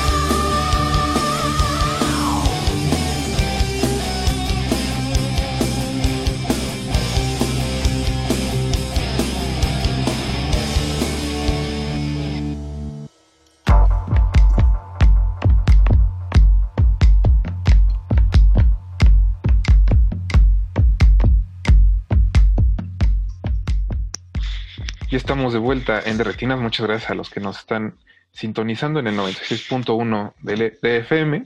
Eh, ya platicamos con Edgar Nito, director de Huachicolero, y ahora vamos a platicar con uno de sus protagonistas, Pedro Joaquín, que interpreta a Rulo en la película. Pedro, ¿cómo estás? Buenas noches. Hola Rafael, muchas gracias. Muy bien, gracias por este espacio. Ah, justo para ahorita estamos en la promoción de esta película y pues nada, te agradezco mucho. Eh, eh, Pedro, eh, la película imagino que se, filmó en el 2017, 2018. Cuéntanos un poco cómo fue que llegaste al proyecto, cómo fue que, te involucraste en, esta película de Edgar Sí, pues como dices, esta película la filmamos en marzo del 2017, o sea, casi, casi cuatro años. Y yo llegué justo a este proyecto por, por vía casting. Y pues para mí fue entrar como y descubrir todo un mundo nuevo, ya que pues en ese entonces yo no sabía nada, nada sobre el tema, no sabía que era un huachicolero, no sabía que había gente que se dedicaba a, robarse la gasolina.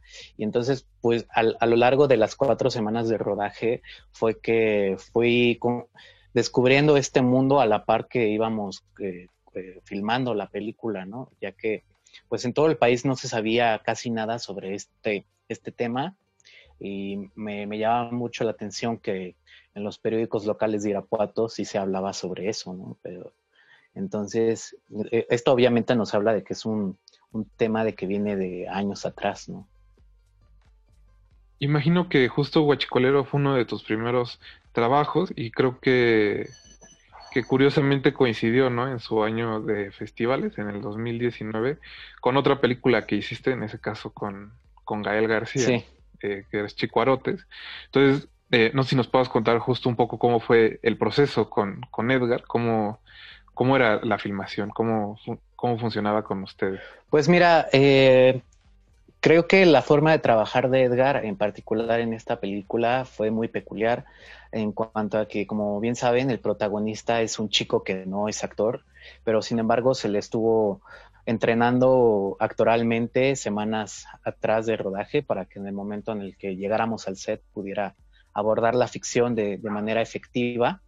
Y, justo a, los actores, pues sí nos daba el guion, nos tratábamos como de aprender los, los, diálogos.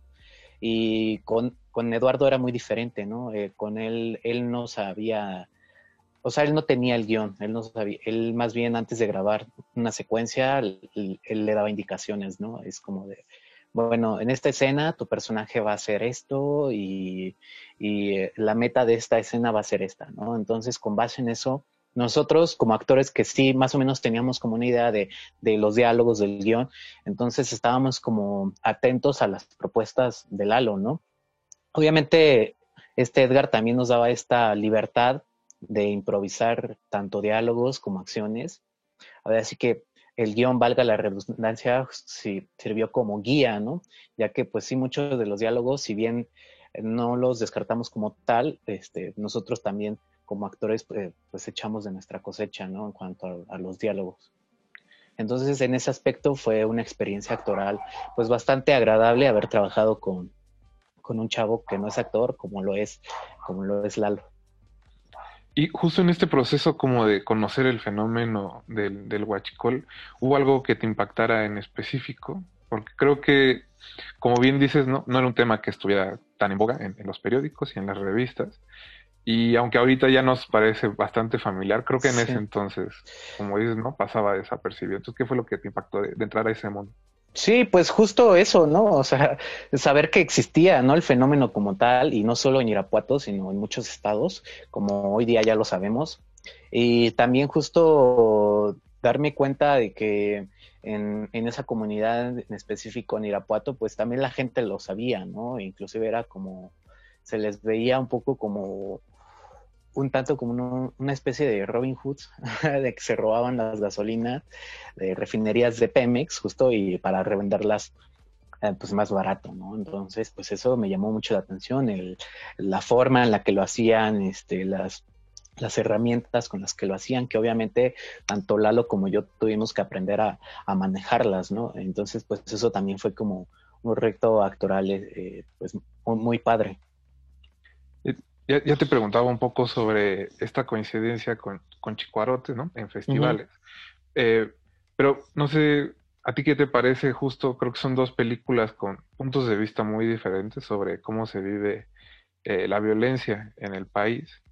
Entonces, ¿cómo, ¿cómo viviste tú eso o cómo ves a la distancia el, el haber hecho dos películas que parecen de temas similares, pero creo que son al final bastante Sí, diferentes? pues creo que esto, estos dos proyectos tienen como, de entrada comparten al, director de fotografía, ¿no? Que es Juan Pablo Ramírez Ibáñez, que, que él justo le mostró la película de Guachicolero a Gael para que la viera y pudiera ver su trabajo de fotografía, para que posteriormente pues lo contratara, ¿no? Como para fotografiar chicuarotes. Y justo ahí Gael vio mi trabajo de Guachicolero y también fue que me invitó a trabajar a su película. Y como bien dices, estas películas tienen eh, esta similitud en cuanto a que pues los personajes principales son jóvenes, ¿no?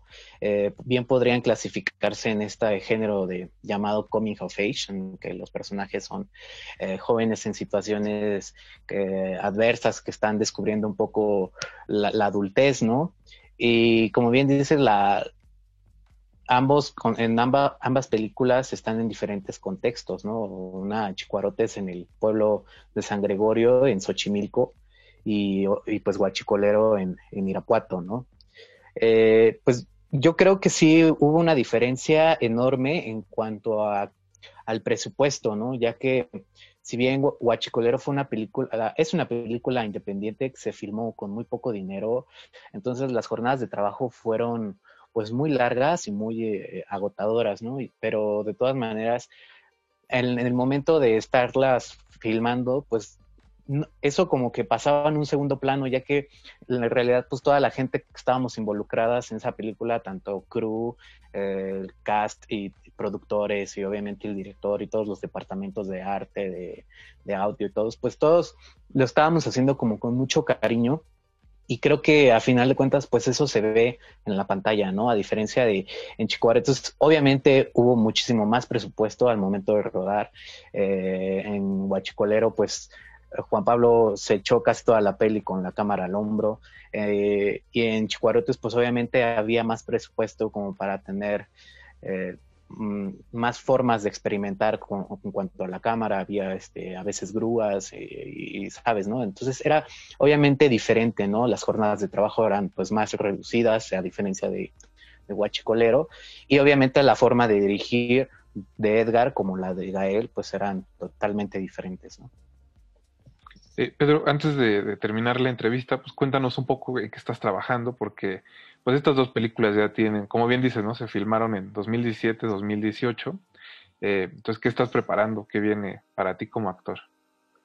Híjole, pues ahorita justo pues, debido a las circunstancias en las que estamos viviendo, en, a, debido a la cuarentena y eh, la pandemia, pues como sabemos, muchas de las producciones eh, de cine y televisión pues están paradas, entonces eso también nos ha obligado a nosotros como actores a, a estar reenviando castings de, vía remota, videocastings o por Zoom.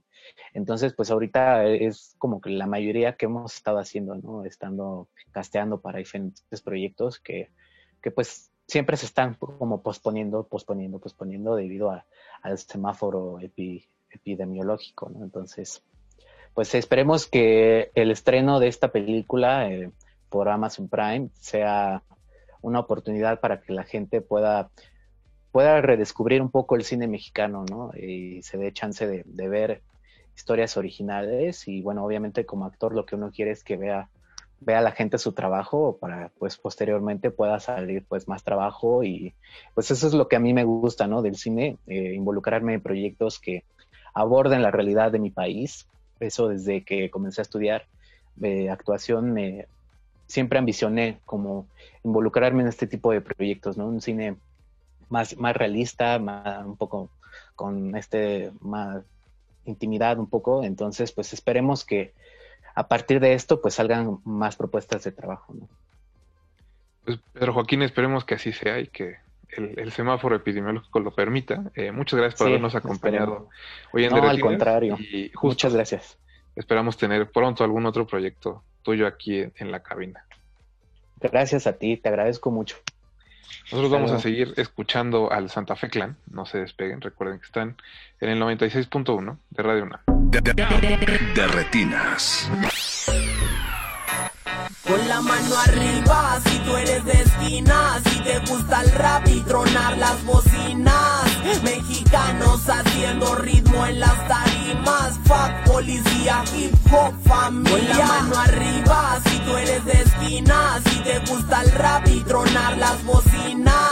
Mexicanos haciendo ritmo en las tarimas. Fuck policía, hip hop, familia. Levantando manos, trabajando en el barrio. Las 24-7, hip todo el calendario. Con fuerza y pasión de un guerrero mexicano. No somos pocos, somos varios en esto representando. De mi boca pa' tu zona y todas esas esquinas. Reventando bocinas, escupiendo saliva. Para el micro mi vida y el dedo para arriba. Solo si miras sirenas a la verga la policía. Traigo un clavo de María guardado entre mis bolsillos. Pa' retumbar tarimas al estilo bandido. Las ojeras marcadas dirán cómo es que vivo. THC positivo, hijo es lo que respiro. Trafico líneas ilegales por todos los estados. Estilo de contrabando, arriba todas las manos. Prendido mi barrio en el escenario, líneas aquí salen sobrando. El rap es cultura, también mi familia Guanajuato representando. Con la mano arriba, si tú eres de esquina, si te gusta el rap y tronar las bocinas.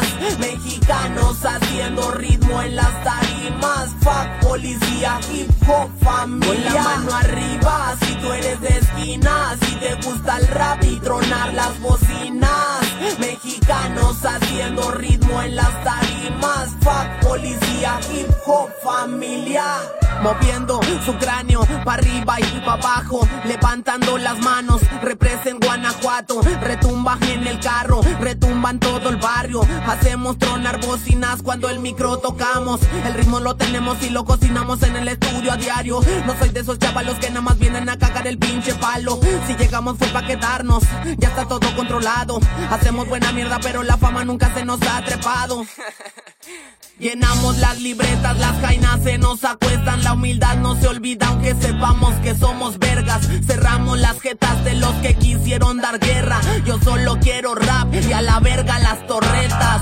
Esto que hacemos nunca lo verás en TV. Canto pa' mi gente, yo me quedaré con la inspiración, la pluma y con el papel. Ya todos juntos los quiero ver. Con la mano arriba, si tú eres de esquina, si te gusta el rap y tronar las bocinas. Mexicanos haciendo ritmo en las tarimas. Fuck policía, hip hop, familia. Con la mano arriba, si tú eres de esquina, si te gusta el rap y tronar las bocinas. Mexicanos haciendo ritmo en las tarimas. Fuck policía, hip hop, familia. Nada más pa' que guachen, aquí seguimos haciendo rap. Andamos alebrestados, Rap Trap Records, Alzada Films, somos la santa carnal. Neto, Pe Neto Peña en los controles, Neto Peña en los controles, Neto Peña en los controles, Santa Fe, Santa, San, San, Santa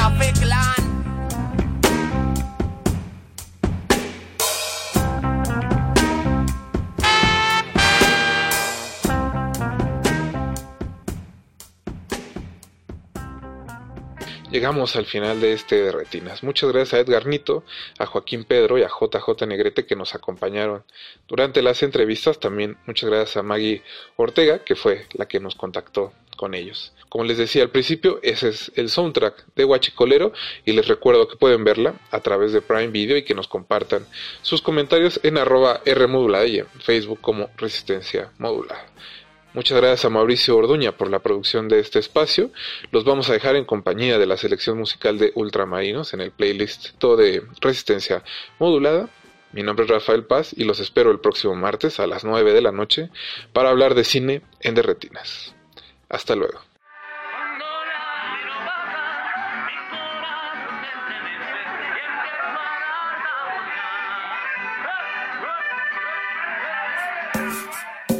Guanajuato capital, ya saben quiénes somos, carnal. Los de siempre, haciendo música real, para que todo el barrio se ponga a bailar.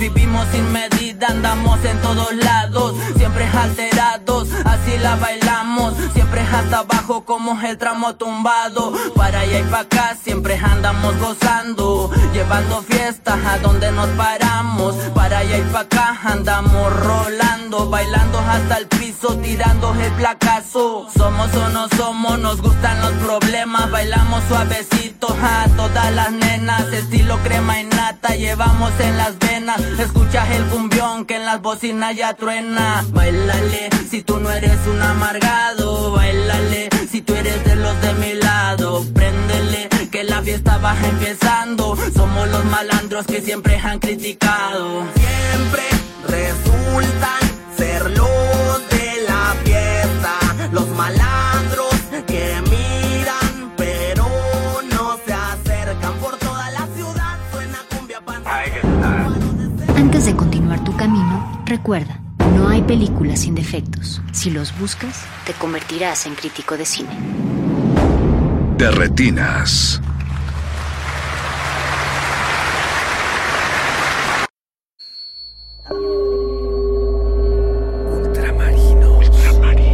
Través de un periodismo musical enfocado en el acontecer independiente de México y Latinoamérica, Ultramarinos se ha dedicado a la cobertura y difusión del verdadero sonido emergente.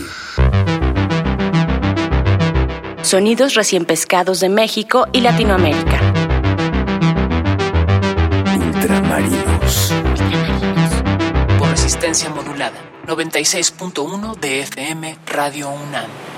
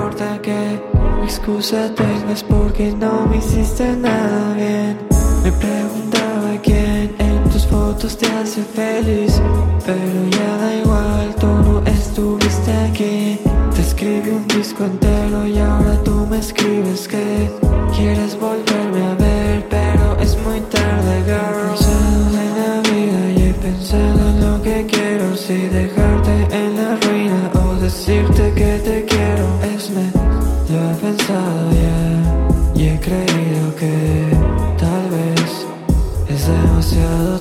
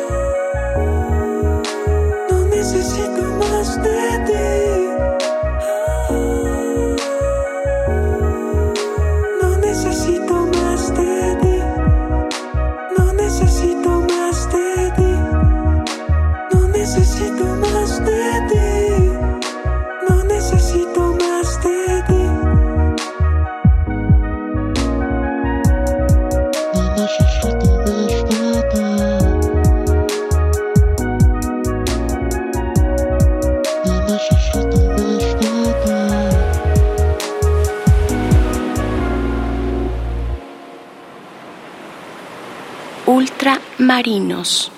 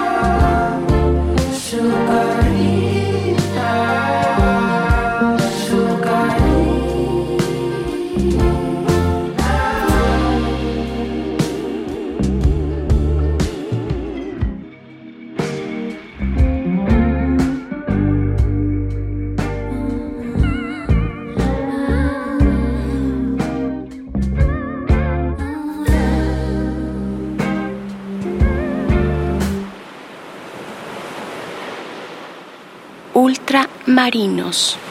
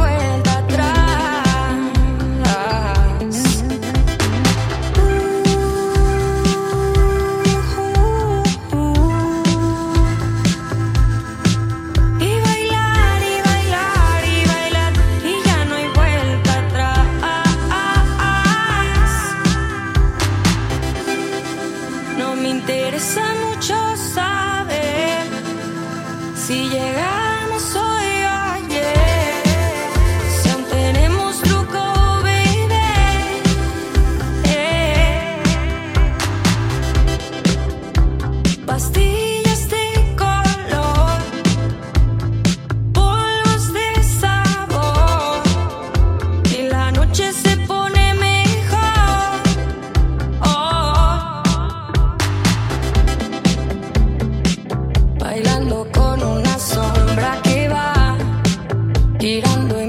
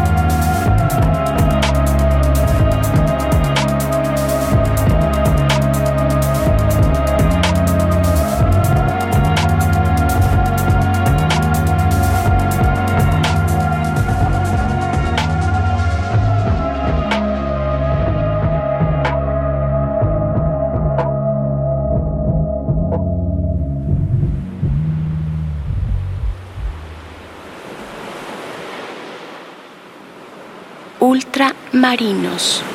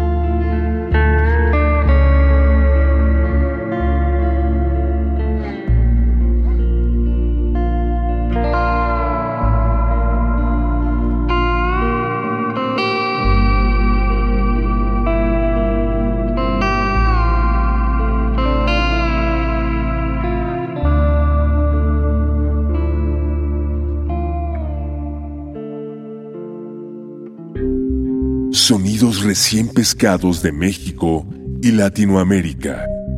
Ultramarinos.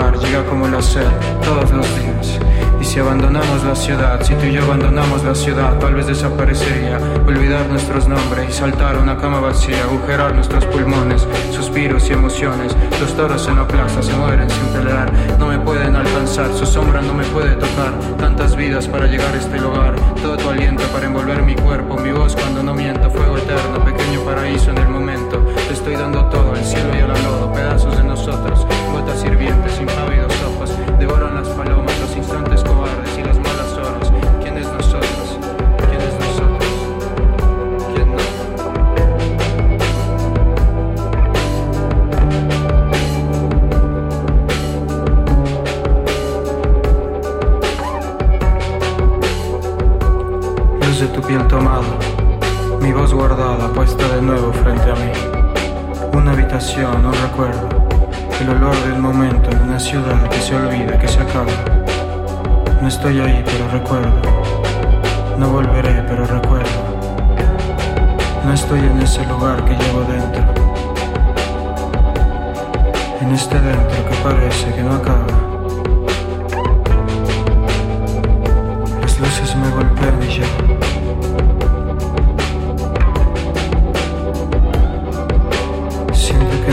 Vision.